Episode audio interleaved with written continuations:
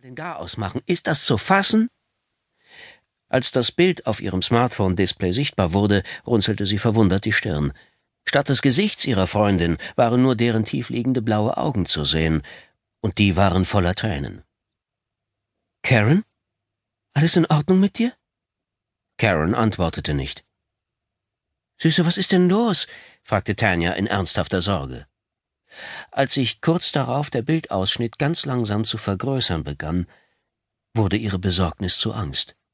Das Gefühl legte sich um sie wie ein zu enger Mantel. Karens helle Haare waren nass, als hätte sie geschwitzt.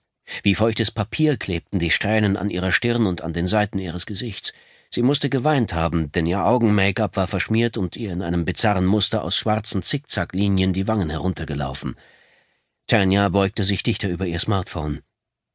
Karen, was um alles in der Welt ist denn los? Geht es dir gut?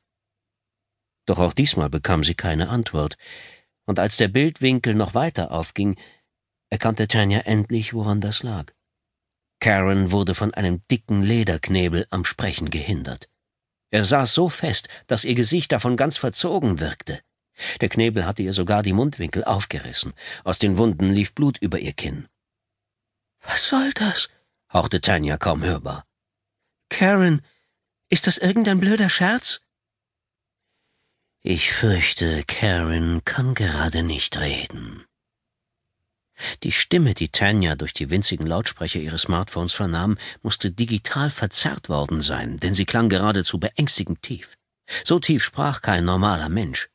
Außerdem stimmte etwas mit der Geschwindigkeit nicht. Die Worte klangen eigenartig schleppend und gedehnt. Tanja hatte unwillkürlich das Gefühl, als spräche ein Dämon aus einem Hollywood-Film zu ihr. Sie konnte unmöglich sagen, ob es sich um eine männliche oder eine weibliche Stimme handelte. Was?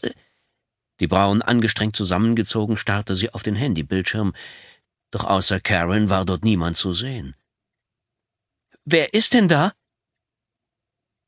Wer ich bin, tut nichts zur Sache, entgegnete die Dämonenstimme monoton. Wichtig ist allein, dass du mir jetzt gut zuhörst, Tanja, und dass du nicht auflegst. Du kannst mich nicht sehen, aber ich sehe dich. Wenn du den Anruf beendest, wird das schreckliche Konsequenzen haben. Für Karen und für dich. Tanja schüttelte den Kopf, als wolle sie einen bösen Traum abschütteln. Was? Ihre Verwirrung wuchs von Sekunde zu Sekunde.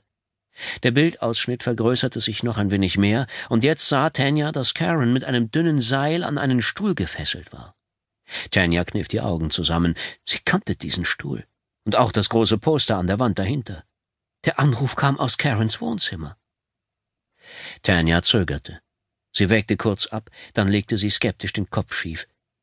Das kann doch nur irgendein geschmackloser Scherz sein, dachte sie bei sich. Und dann, endlich, ging ihr ein Licht auf.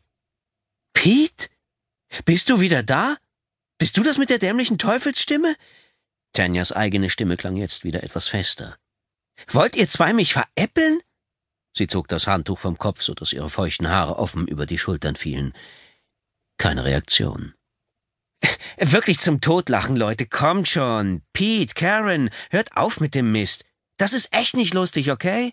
Ich hab mich total gegruselt, ich hätte mir eben vor Angst fast in die Hose gemacht. Noch immer kam keine Antwort.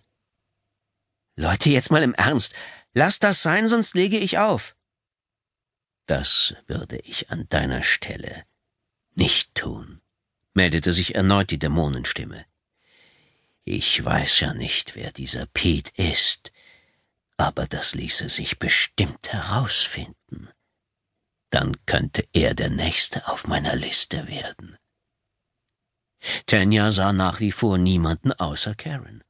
Zu wem auch immer diese Dämonenstimme gehörte, er oder sie musste sich hinter der Kamera befinden, obwohl Tanja den Eindruck hatte, dass das Telefon auf ein Stativ montiert war, weil die Bilder kein bisschen wackelten.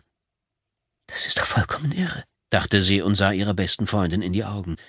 Daraufhin atmete Karen scharf durch die Nase ein, was ihr sehr schwer zu fallen schien, denn ihr ganzer Kopf zitterte dabei vor Anstrengung.